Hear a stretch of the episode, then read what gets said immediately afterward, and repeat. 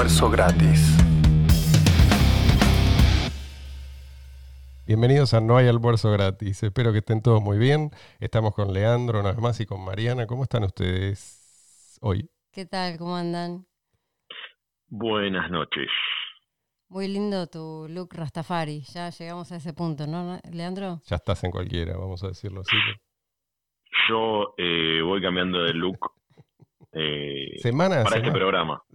Si este programa se hiciera todos los días, yo todos los días traería un nuevo look. Me preparo antes. es muy llamativo porque tenés eh, las rastas por un lado y por otro lado estás afeitado al ras. Sí. Es la nueva moda. Eh, porque, o sea, la que se viene. Yo siempre. Siempre a la vanguardia, ¿no? Obvio. Obvio. Este. Antes de olvidarnos, saludos para nuestro.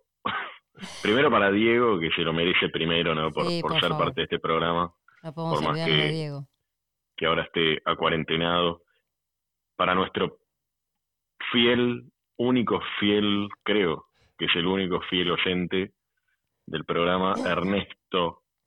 Sí. un eh, saludo muy grande y muy especial. Si no fuera por él, este programa no, no habría sido posible. Fue nuestro focus group de una sola persona durante mucho tiempo. Ahora son dos. Hoy vamos a hablar de eso que Leandro considera imposible. ¿Cómo ganarle al estatismo?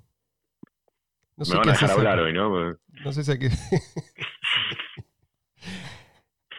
nunca, te, nunca te coartamos la libertad de hablar, Leandro, pero si vos realmente considerás que esto no es posible, no sé qué haces acá. No, está bien. De repente me sentí medio en Corea del Norte, pero, pero está bien. Déjame eh, empezar diciendo que en realidad lo que buscamos los libertarios no es más que algo que todo el mundo quiere o dice querer. ¿sí? Es la ampliación de una esfera en la que hoy miles de millones de personas ya, ya están cómodas. La esfera de la interacción voluntaria entre seres humanos. Hoy la mayoría de las personas se indignarían si el gobierno intentara imponerles un estilo de ropa, una determinada dieta, ni hablar. Casarse. Claro, una pareja, un trabajo, un club social, etc.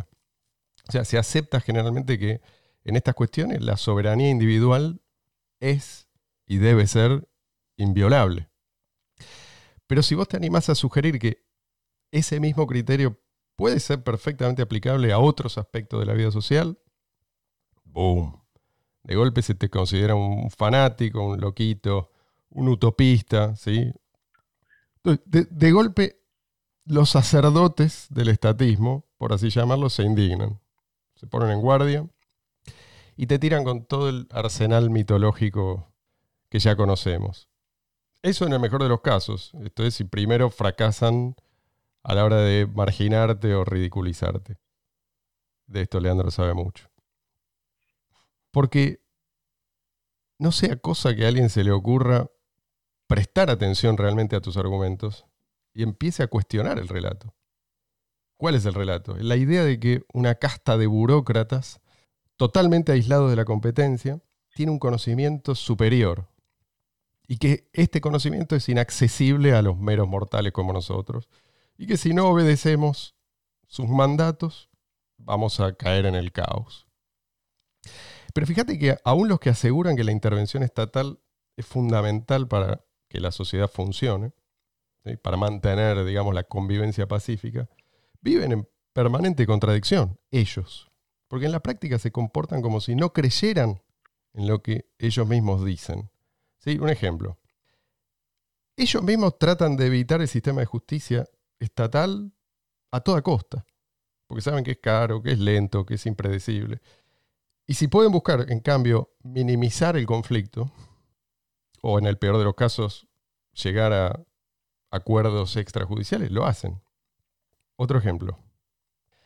Al mismo estatista, cuando ve que, pongamos, un tipo vende panchos, panchos, hot dogs, y las salchichas están llenas de hongos, digamos, ¿no?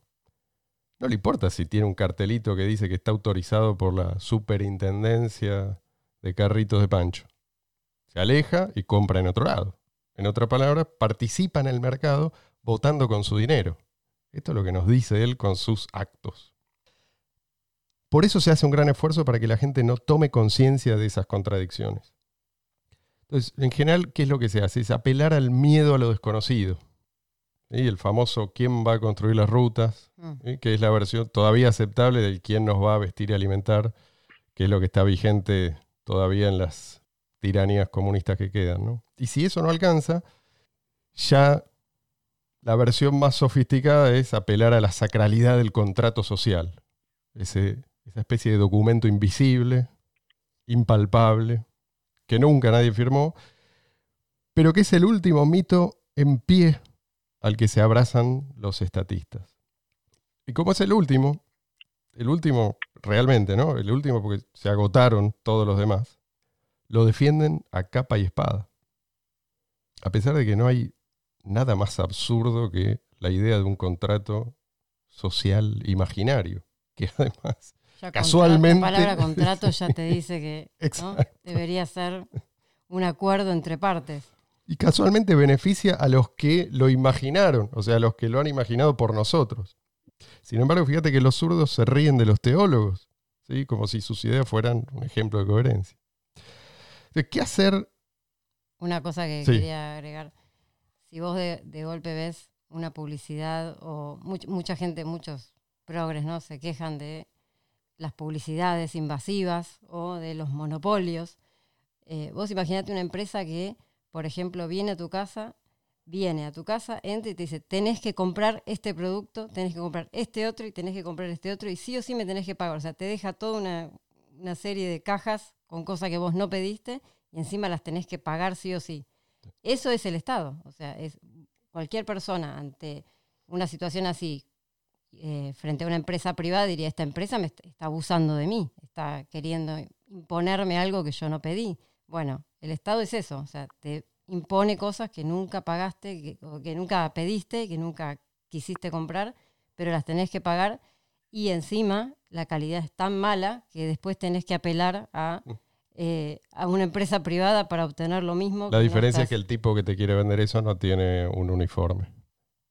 Sí, igual me, voy a poner en abogado del diablo eh, y lo que te lo que te va a decir mi defendido es eh, mi cliente, es que está bien, pero la empresa privada solo se fija en su propio lucro eh, y en cambio, obviamente, es una idea falsa, ¿no?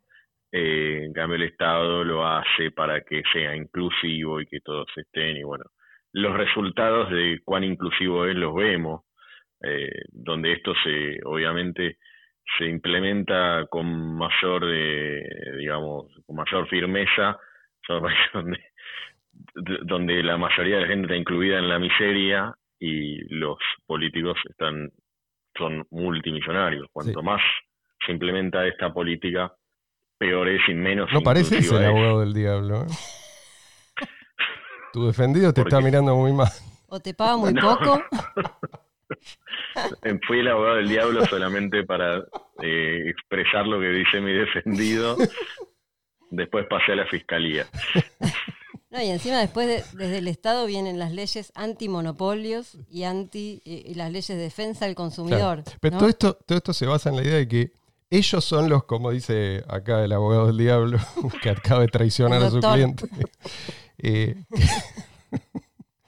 que eh, que ellos son los que piensan desinteresadamente en el bien común, mientras que todos los demás, o sea, los que verdaderamente aportan valor a su prójimo, son egoístas, son avaros, son gente de una casta inferior que hay que mantener eh, en la vergüenza, ¿sí? hay que desautorizar, hay que controlar y obviamente hay que exprimir, que es el objetivo último. Milton Friedman dijo en una entrevista una vez a un periodista que le, le preguntaba bien igual, con respeto, pero obviamente con una, desde un punto de vista socialdemócrata, llamémoslo, y le dijo, bueno, decime dónde están esos ángeles, ¿no? Porque parece que cuando llega la política, por más que lo critiquen, que es como que automáticamente se transforman en ángeles y los empresarios o los privados, digamos, el que hace las cosas eh, no, no, no desde la política, eh, sino ofreciendo un bien, un servicio, es malo. O sea, ¿por qué? O sea, ¿por qué uno es bueno y el otro es malo? Ahí está, ahí eh, está la mitología. Y lo que yo quiero hoy plantear es, ¿qué es lo que conviene hacer? ¿Sí? ¿Qué es lo que conviene hacer? ¿Y qué es lo que se ha hecho? De esto quería hablar. Es un tema eh, que interesa a muchos, pero pocos están dispuestos a eh, realmente hacer ese, ese trabajo de revisionismo, por así decir. A mí me gusta, por ejemplo, lo que hace un Milley. A mí también. No sé si ustedes están de acuerdo, pero... Mm, ¿Uno solo? Me gusta... Necesitamos, necesitamos como, como, diría el Che Guevara, necesitamos unos, dos, cien Mileys. Javier Milei, aclaremos. ¿El Che Guevara dijo eso? No, no, el Che Guevara dijo necesitamos una, dos mil eh, Vietnams, dijo. Eh, pero me gusta porque es efectivo. Y en esto no tenemos que fijar. ¿sí? Y es efectivo en al menos dos sentidos. Por un lado, los medios mainstream lo llaman porque les eleva el rating, no se puede negar. Y los jóvenes liberales, por otro lado, también lo aman, diría. Y, hay, una cosa importante. No, no hay muchos países donde una persona que tenga las ideas que tiene mi ley y, que diga las cosas que dice mi ley esté en horario prime time, horario, digamos, eh, las nueve de la noche, en un programa que lo ve todo el mundo, eh, diciendo esas cosas. Es rarísimo ver eh, ni en Estados Unidos, ni en España, yo lo sé por, porque tenemos un amigo español al que saludamos también, que nos escucha, este, que nos dice siempre que él ve mucho la televisión argentina porque eh, no ve esas cosas en la televisión, o sea, en los medios de canal abierto de cable, diciendo ese tipo de cosas como, como las dice él y de la forma que las dice. Por eso, es, es una virtud que, que otros no... Sí, Leandro. Sí, no, digamos, vamos a aclarar primero, para el que no lo conoce, eh, si bien es muy conocido en Argentina y en algunos países eh, latinoamericanos también, en España algunos de otros también lo conoce, pero aclaremos quién es. Javier Milei, un economista argentino, lo invitan bastante a la, a la televisión, lo habían dejado de invitar, pero ahora lo están invitando de nuevo otra vez. Eh, bueno, es una persona que cuando expresa su opinión la expresa de forma directa, sin, sin filtros, se ha, tiene, ha peleado con, con mucha gente y, y, sí, realmente expresa ideas que todos queríamos escuchar en, y, en la televisión eh, y en la radio también, mainstream, eh, y lo está haciendo. Eh, se gana obviamente muchas simpatías, también mucho odio, pero bueno. Sí, eso, aporta, eso, me interesa. y lo mejor que hizo fue hacerme un prólogo a mí, obviamente, ¿Por qué? ¿Por qué los que lo, lo quieren, lo quieren a mi ley? yo creo que eh, no es solo porque está muy bien preparado para enfrentar a los zurdos, sobre todo en el debate de cuestiones económicas. Hay otros que son tan capaces como él para, para esto. Pero es esto que vos decías, Leandro. Los que aprecian a ley lo aprecian porque es un tipo radical y apasionado, ¿sí? Es, es inspirador. Eh, ah, esto se puede decir. Bueno, eh, estamos... Y tiene coraje. Sí hay que reconocer que la intransigencia de Milley, su manera frontal de decir las cosas, es lo que lo diferencia. ¿Y por qué digo que esto es importante? Porque es, es hora de probar con algo diferente. Justamente nosotros, los libertarios, que predicamos tanto la importancia del emprendedorismo, tenemos que ser los primeros en revisar qué es lo que falló y probar cosas nuevas. ¿sí? Cambiar la estrategia si no está funcionando lo que hacemos. Eso es lo que haría un emprendedor cómo hacer llegar el mensaje. Y tenemos que preguntarnos primero en qué fallamos. Sí, sí. Pero no, no con el propósito de echar culpas, sino de hacer una revisión honesta de la historia de, llamémoslo, movimiento. ¿Qué hicimos hasta ahora? Probamos desde la academia.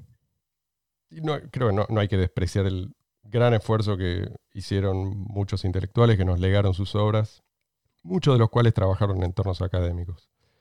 Pero hay que reconocer que hoy las universidades son básicamente centros de adoctrinamiento, son antros totalmente dominados por el marxismo. Entonces, la batalla en la academia ya no tiene sentido, no solo porque no se logra convencer a nadie ahí adentro, ¿sí? a cuántas personas receptivas llega un profesor en un contexto universitario, aún siendo jefe de cátedra, versus un tipo con un canal, pongámosle, un canal popular de YouTube, no como este. Pero no solo por eso no tiene sentido, me parece, meterse en ese ambiente, sino porque las universidades ya, por esta razón que yo mencionaba, están cada vez más desacreditadas. Con lo cual todo lo que se haga desde ahí queda de alguna manera manchado. Por otra parte, el mensaje de los intelectuales académicos libertarios es en el fondo contradictorio. Porque por un lado nos hablan de la importancia del emprendedorismo, de lo nociva que resulta la intervención estatal. Nos explican que el Estado se gana la lealtad de la gente por medio, bueno, básicamente de la injusticia, ¿sí? extendiendo privilegios a expensas de la población productiva. Pero por otro lado, ellos se alejan lo más que pueden del mercado, de la disciplina que impone el mercado.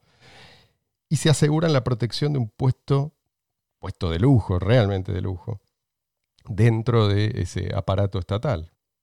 Y esto no es gratuito, si la gente no come vidrio. Esta hipocresía tiene un costo muy alto en términos de credibilidad. Así que mi propuesta, dejemos que esta asociación ilícita entre academia y Estado evolucione naturalmente, que se pudra, que caiga por su propio peso, porque no perdemos nada. Y me parece que ganamos mucho.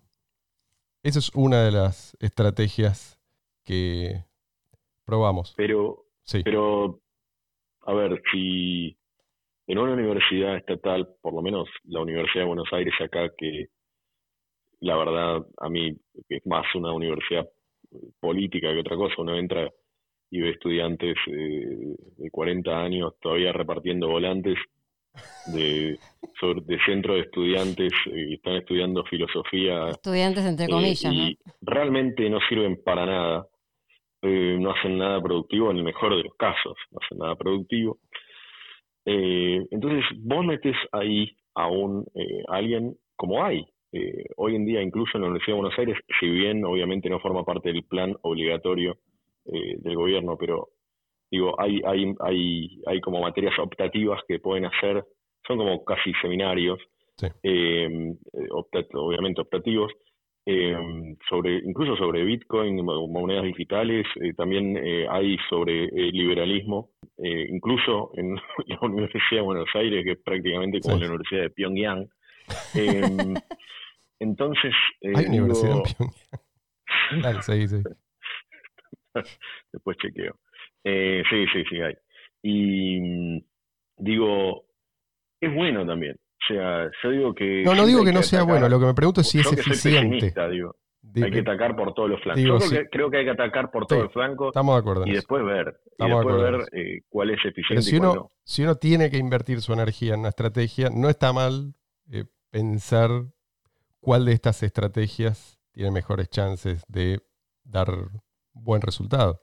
Lo que, lo que tenemos ahora de ventaja comparado con otras épocas es, que esas mismas clases que los profesores dan en las universidades también pueden ser grabadas. Hay muchas clases del profesor Huerta de Soto, por ejemplo, en España, y muchos otros que dan unas clases magistrales que, de economía de, la escuela austríaca hay un montón de otros temas relacionados con, el libertarianismo que eh, pueden ser también divulgadas este, además de en el aula misma, en otro lado. Entonces también lo que dice Leandro es verdad, es una, es una forma más de divulgar las ideas, pero lo que estabas diciendo vos es, digamos, no apostar a eso como, como única herramienta. Eh, si, si cada vez mm, esas credenciales no van a valer menos, o sea, ¿quién le va a importar de aquí a unos a un par de décadas más si estas clases fueron dadas en tal o cual universidad? a mí me parece que se va, se va a seguir devaluando. Sí, sí, en eso estoy de acuerdo. ¿Qué otra cosa probamos? Probamos formando un partido político. y acá no sé si vamos a disentir, yo pienso que es un error. A estas alturas ya deberíamos tener claro que el Estado nunca se va a autolimitar, ¿sí? mucho menos dentro de un sistema democrático. ¿sí? El Estado solo se achica para no desaparecer. Se achica cuando la clase política entiende que sus propios privilegios están en peligro si no se achica. Pero igual la naturaleza del Estado es siempre sí, crecer. Tiende a crecer hasta que los, los propios beneficiarios se dan cuenta de que ese crecimiento los pone en peligro a ellos. No se achica porque la clase política toma conciencia del daño que hace, ¿sí? ni porque las masas despiertan y lo exigen. En un sistema democrático, la mayoría tiende a votar a quien sea que le prometa una parte mayor del botín, mientras haya botín que repartir, claro, y esto es importante. Pero bueno, yo tampoco creo que, que, haya que ser tan duro con el que vota con ese criterio. Hay que tener presente que este sistema nos involucra en algo muy parecido a una guerra de todos contra todos. Y en una guerra las consideraciones morales no tienen mucho espacio. La buena noticia es que no es necesario siempre contar con una mayoría.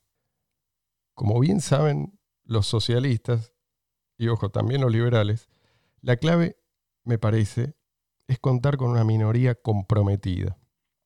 La mayoría en general sigue la corriente, es decir, espera y decide, pero una vez que percibe que ya es seguro hacerlo. Y a este respecto yo recuerdo un comentario que hace Junger en uno de sus diarios de la Segunda Guerra Mundial, esto lo escribe más o menos una semana después de la derrota militar de Alemania, dice algo así como que era imposible encontrar a alguien que se identificara como nazi. Hmm. Lo mismo pasó en muchos países que se libraron del comunismo. ¿sí? De un día para el otro desaparecieron todos los que solían apoyar con entusiasmo al partido que había caído en desgracia. ¿Qué otra cosa probamos? Probamos. Para, una, una cosa antes eh, de que deje el tema de la política. Yo estoy de acuerdo con lo que dijiste, pero yo agregaría otra cosa. Cuando ya se probó acá en Argentina, también en la última elección, eh, probar con un partido liberal. El problema cuando entran en ese terreno, eh, ese barro, es que empiezan por motivos de que subsistencia a cometer varios errores que cometen los políticos de cualquier partido, errores, eh, que son como maniobras en realidad. Entonces los liberales se ven obligados a, uno, como pasó acá, a hacer alianzas con, con fascistas casi declarados. Dos, a usar el, la, digamos, como el documento que necesitan porque no llegaban con las firmas de un nazi pero no nazi, un tipo que salía con, con el libro de Hitler orgulloso. Obviamente nada que ver con él, muchos de los que estaban ahí, pero necesitaban eso. O sea, se tienen que empezar a ensuciar para poder hacer algo de una forma espantosa, que aleja a la gente.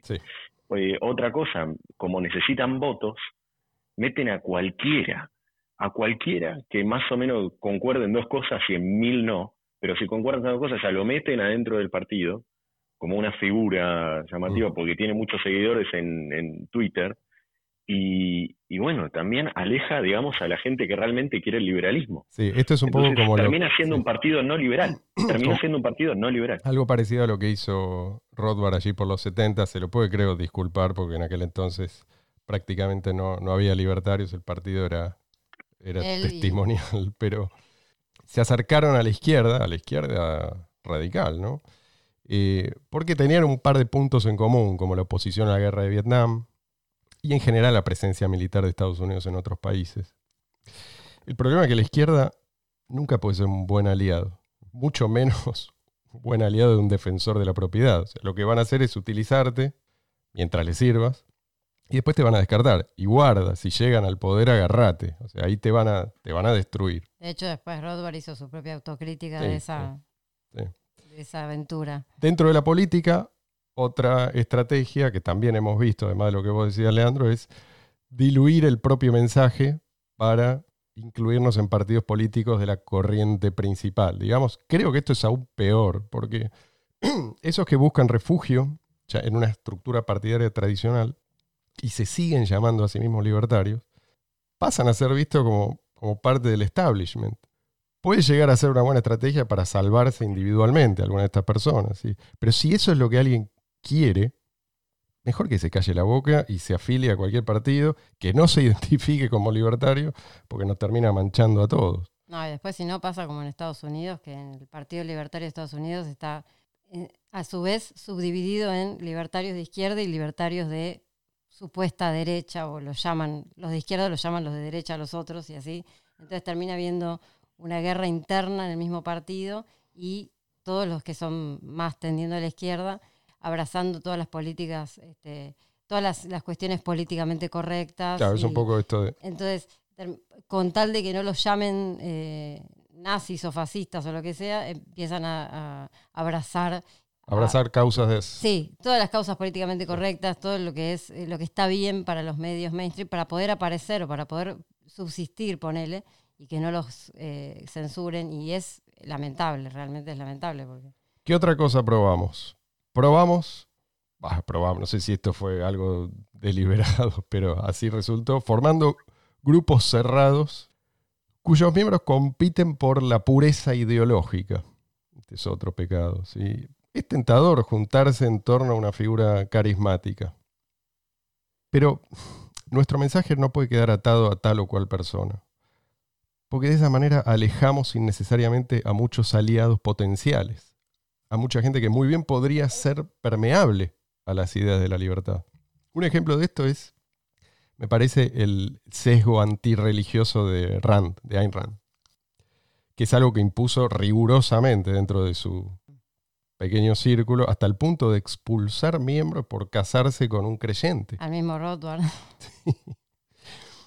Lo cierto es que se puede ser religioso y libertario a la vez, y hay mucha gente que lo es. De hecho, nos guste o no, la mayoría de los que hoy se oponen al Estado mastodóntico son creyentes, mientras que los ateos tienden a ser estatistas. La mayoría de los ateos parecen haber cambiado un Dios por otro, ¿no? Como que les falta algo mm. de que agarrarse. Además, cabe argumentar que los primeros libertarios fueron religiosos, como Juan de Mariana, que era un teólogo, además de ser uno de los más célebres exponentes de la escuela de Salamanca, allí por el siglo XVI. Habría que dedicarle un programa. ¿Perdón?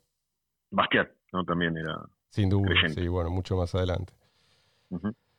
Pero bueno, así todo, creo que hemos progresado mucho. Si tengamos en cuenta que hace más o menos 50 años, que no es nada en la historia, todos los libertarios del mundo que habían en un, en un ascensor o, en una habitación chica, digamos Hoy seguimos siendo una minoría, pero somos una minoría atendible. Y además, una minoría que lentamente crece. Pero lo más importante me parece es que no somos una minoría voluble, ¿sí? que va como pendulando de un lado al otro, así con las modas. Somos una minoría en general convencida y que se toma en serio las ideas. Esto creo yo es lo mejor que tenemos y haríamos bien en cultivarlo nunca tenemos que dejar de argumentar, de defender las ideas de la libertad así desde los principios básicos. Esto es fundamental, pero no es suficiente. ¿sí? El debate, solo el debate, no basta. Nunca vamos a convencer millones de personas que están aferradas a enormes privilegios y no tienen la menor intención de revisar sus premisas. La prueba es que Mises escribió la acción humana hace ya más de 100 años y el mundo sigue ignorándolo, mayormente, ¿no? Entonces tenemos que probar nuevas estrategias. Creo que hoy tendríamos que estar centrándonos principalmente en herramientas, y perdóname que insista, pero... ¿Vas a decir criptomonedas? ¿Cómo sabía? no sé, no sé. Leíste la mente. Algo me parecía que... Es que en caso de adoptarse masivamente, las criptomonedas pueden resolver esto de una manera inesperada, ¿sí? cortar el nudo gordiano.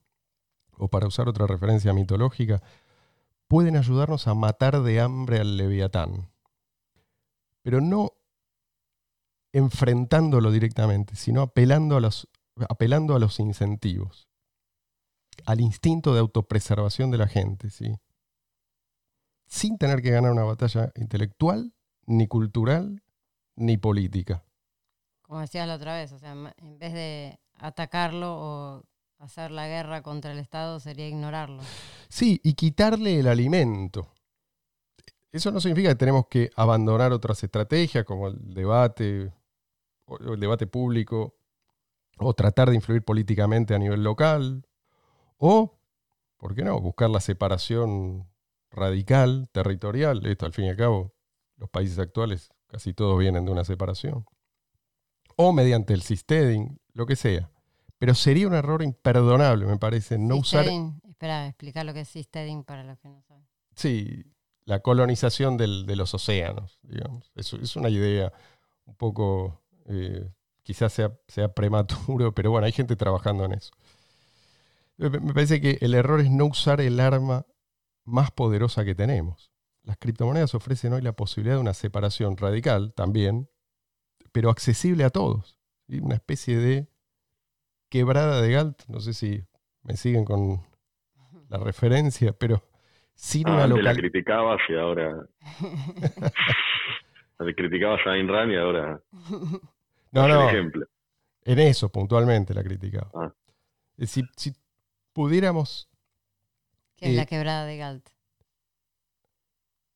La quebrada de Galt es eh, un lugar en el cual se terminan refugiando los, los emprendedores, que en una sociedad gobernada por estatistas furibundos se ven obligados a huir ¿sí? para después volver a reconstruir esa sociedad, en una famosa novela de Ayn La novela de Ayn Rand, La rebelión de Atlas. Esto es un lugar con una que, está localizado geográficamente. Creo que las criptomonedas nos dan la posibilidad de enfrentar al leviatán sin los riesgos de una localización geográfica. ¿De qué manera? Apuntando a la unión entre moneda y Estado.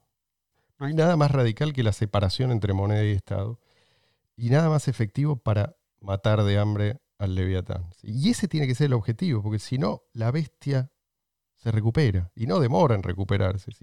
El estado mínimo suele convertirse en estado máximo. Dos ejemplos paradigmáticos son la antigua Roma y Estados Unidos en la actualidad, pero hay muchos más. ¿Y esto a qué se debe? Se debe a la portentosa capacidad del mercado para crear riqueza. En presencia de un Estado que conserva la capacidad de apropiarse de cada vez más riqueza, más riqueza implica más Estado y gradualmente menos libertades y por lo tanto menos riqueza. Este es el ciclo.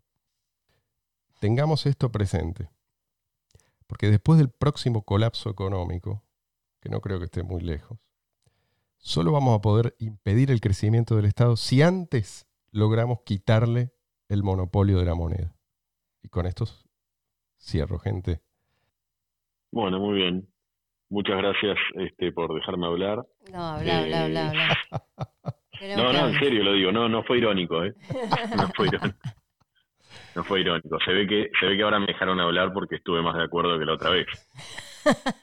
La otra vez tenían miedo. Te vas a enterar cuando no estamos de acuerdo porque no, no vas a escucharte. Vamos a remover todas las partes. Bloqueamos el micrófono directamente. Gente, que tengan un muy buen día. Será hasta la próxima.